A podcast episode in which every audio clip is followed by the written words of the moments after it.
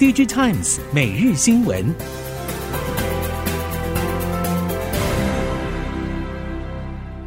听众朋友您好，欢迎收听 DigiTimes 每日新闻，我是袁长杰，现在为您提供今天科技产业的新闻重点。首先带您关心的是，中国半导体朝向国产化推进。中系 SSD 主控晶片厂商逐渐崭露头角，部分厂商迈向上市募资，包括国科维、联云、德一维等，将锁定 PCIe 界面、企业级储存及车用储存等利基市场，对中国 NAND Flash 产业影响力逐渐增加。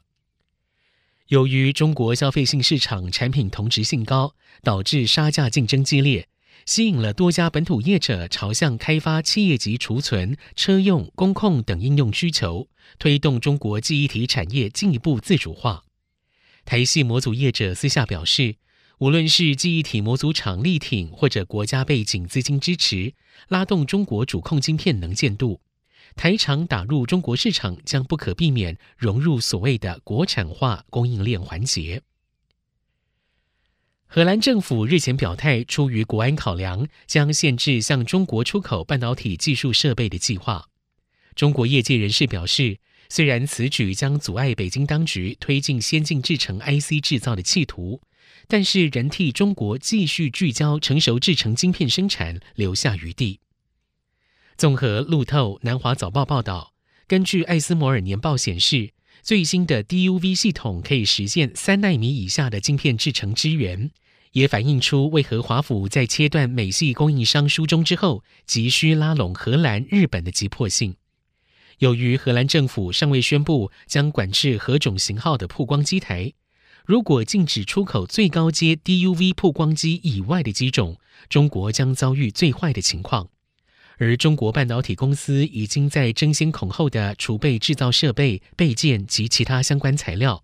至于海外供应商，则继续履行订单。等待美国领导的联盟明确贸易限制范围。由于美中科技战冲突短期内不可能缓解，在美国半导体禁令之下，台厂在中国业务受到压抑，对美国的投资和出口则是显著增加。去年台湾对中国和香港出口比重百分之三十八点八，比二零二零年大幅滑落了五点一个百分点，创下了近十八年新低。相反的。台湾去年对美国出口七百五十一亿美元，年增百分之十四点三，是连续六年正成长。未来台厂想要争取美国政府及国防采购的标案，势必要争取国际授权验证机构之 MOU 以及签订双边协议。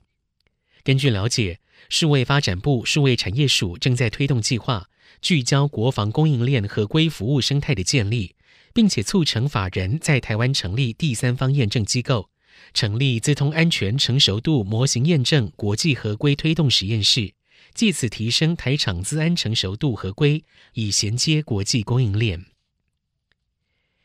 接下来我们看到手机市场，三星电子多年以中低价智慧型手机 Galaxy A 系列稳居全球手机市占冠军，近日传出将推出 Galaxy A 新一代机种。并且举办线上新机发布会 Galaxy A Galaxy A Unpack 活动。根据韩国媒体秋孙 Biz 报道，三星将于三月十五号公开新机种 Galaxy A 五四 A 三四。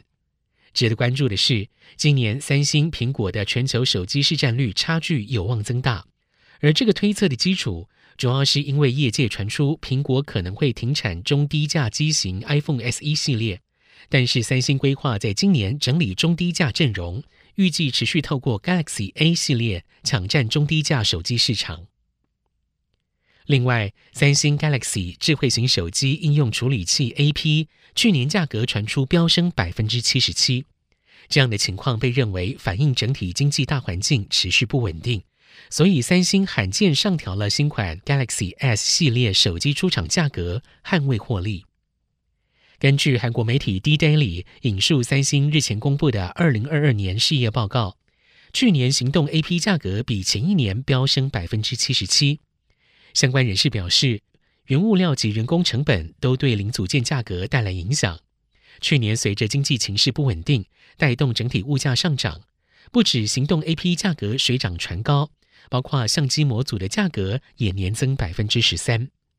另外一方面，Galaxy S 二三系列全数搭载高通 Snapdragon 8 Gen 2处理器，也是涨价的一大原因。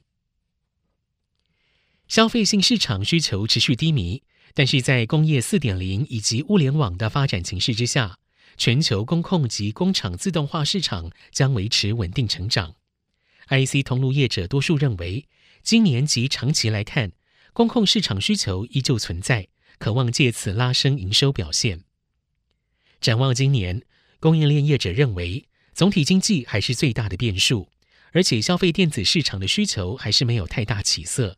只有工控、车用以及资料中心等领域的 IC 需求持稳。供应链多数看好工控应用市场的前景。而作为上游晶片原厂与下游系统厂客户之间的 IC 通路代理商，不论是大连大、文业或是安驰，都对工控市场的成长保持相对乐观的态度。面板产业开始拨云见日，友达二月份自行结算合并营收为新台币一百六十点五亿元，比一月份增加百分之零点六。面板总出货面积一百四十点三万平方公尺。比一月增加百分之十二点七，群创二月份的业绩回温相当明显，合并营收为新台币一百五十五亿元，比一月大幅增加百分之二十三。大尺寸合并出货量共计九百九十三万片，比一月增加百分之二十八点一。走过了艰困的去库存阶段，进入三月之后，预期 LCD 电视面板价格将全面上涨，这将更有助于大尺寸面板厂营运回暖。不过，这一季价格翻扬的主要助力是来自于面板厂的谨慎控制产能利用率。以今年首季来看，估计整体产能利用率大约维持在七成水准。到了第二季，六代以及更高世代的 LCD 面板产能利用率将攀升到接近八成的水准。接下来关心电动车，中国比亚迪宣布部分车型祭出折扣。表示三月十号到三十一号期间订购宋 Plus 和海豹电动车买家都享有折扣。根据路透以及 Teslarity 报道，预付人民币八十八元定金的买家购买海豹电动车可以从售价中扣除人民币八千八百八十八元，而购买宋 Plus 车型的折扣是六千八百八十八元。特斯拉正与比亚迪争夺中国电动车销售龙头宝座。特斯拉在中国降价之后，比亚迪的预订量大幅下滑。现在比亚迪被迫做出回应。随着比亚迪最近在日本、东南亚和南美推出产品，这两家公司可能会在未来几年走向全球竞争。中国汽车市场销售在政策的鼓励之下，去年生产超过了两千七百万辆车，年增率达百分之三点四，销售超过两千六百万辆。年增百分之二点一。虽然中国汽车工业协会认为今年市场还是会朝着稳定的方向发展，甚至成长率上看百分之三，但是相关供应链业者却表示，随着补贴结束，中国车市会面临透支效应，多家车厂已经开始调整售价，因此也会开始弹性调整价动。经济学人智库则提醒，虽然随着补贴结束，中国汽车产业将会更趋于自给自足，竞争力提升。但是，中国新能源车产业也将面临整合，具有领导能力的业者将会浮出台面。以上，DG Times 每日新闻由 DG Times 电子时报提供，原长节编辑播报。谢谢收听。